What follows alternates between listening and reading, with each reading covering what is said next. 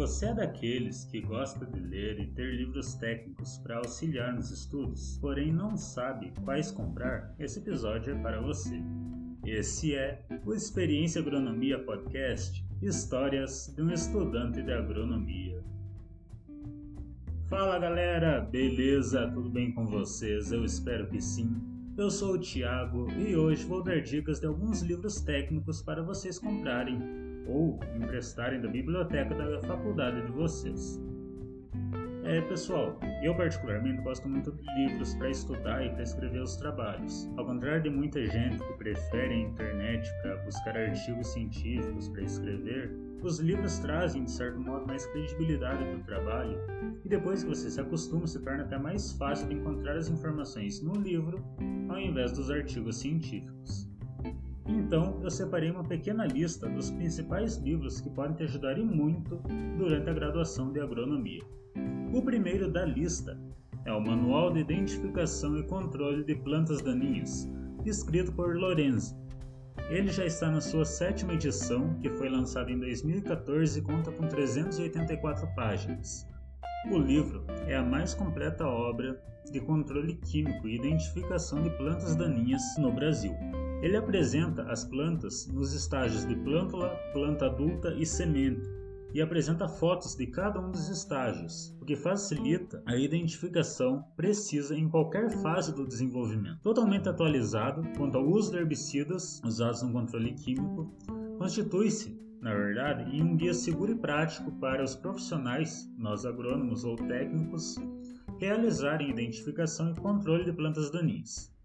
Os níveis de controle apresentados por cada herbicida nos diversos estágios de desenvolvimento são o resultado de mais de 12 anos de pesquisas, executadas pelos principais especialistas no assunto.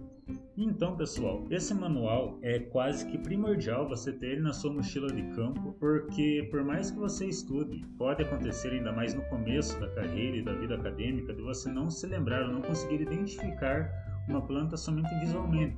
Então, ter esse livro como apoio pode ajudar muito, tanto na escrita de trabalhos quanto a campo. O segundo livro da lista é o queridíssimo Sistema Brasileiro de Classificação dos Solos. Lançado em 2018, ele conta com 353 páginas e contempla todas as classes de solos existentes no Brasil. Ele será primordial para a disciplina de solos e pode ajudar em muito em outras disciplinas, quando você tem que fazer a descrição do tipo de solo, como por exemplo, em artigos de iniciação científica, onde você descreve o local de abrangência do estudo ou o tipo de solo utilizado na pesquisa. Esse livro é estruturado em seis níveis categóricos, incluindo 13 classes no primeiro nível ordens, 44 no segundo nível, 192 no terceiro nível e 938 no quarto nível categórico, que são os subgrupos. Vale ressaltar que o quinto nível categórico, que seriam as famílias,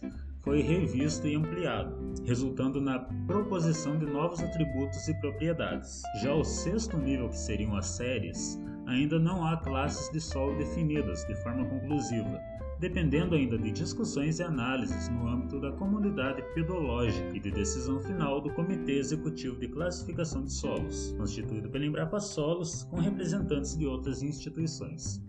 Então, provavelmente, esses outros níveis vão ser publicados em uma atualização do CIBIX. O terceiro livro é o Manual de Adubação e Calagem para o Estado do Paraná, escrito por Paulette e Mota e lançado em 2019 a sua segunda edição, conta com 289 páginas e de fato é um manual completo para adubação dentro do estado do Paraná.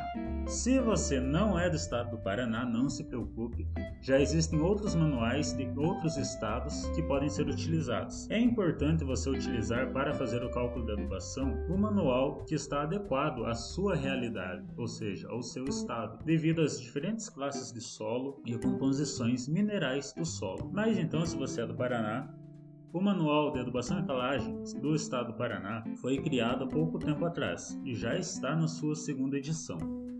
Importante ressaltar que esse livro foi escrito pela Sociedade Brasileira de Ciências do Solo. Esse livro não vai te ajudar somente a realizar cálculos de adubação, mas também serve de apoio bibliográfico para fazer citações e referências em trabalhos de iniciação científica ou trabalhos da faculdade onde você precise de um amparo bibliográfico.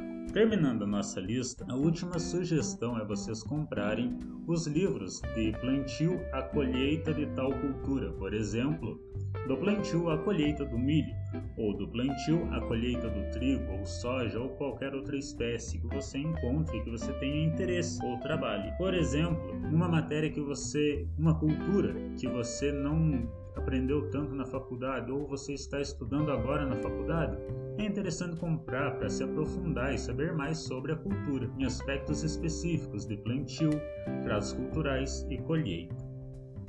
Pessoal, espero ter ajudado vocês com esses livros que citei neste episódio quero deixar bem claro que não necessariamente você precisa comprar esses livros, você pode muito bem emprestá-los na biblioteca da sua faculdade. Porém, ter o seu exemplar pode ajudar nos estudos, porque você pode rabiscar, escrever comentários, além de que você pode carregar eles para todo lado, ajudando, como eu falei, no dia a dia no campo, na identificação de plantas daninhas e etc.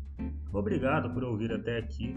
Peço que indique esse episódio e os outros episódios para seus amigos. A sua indicação colabora no desenvolvimento desse podcast. Também ouça o Agro Resenha Podcast do Paulo Ozaki. Lá você se informa sobre assuntos variados do agronegócio e siga-nos no Instagram, Experiência Agronomia, onde você pode mandar a sua dúvida, sugestão de tema ou crítica.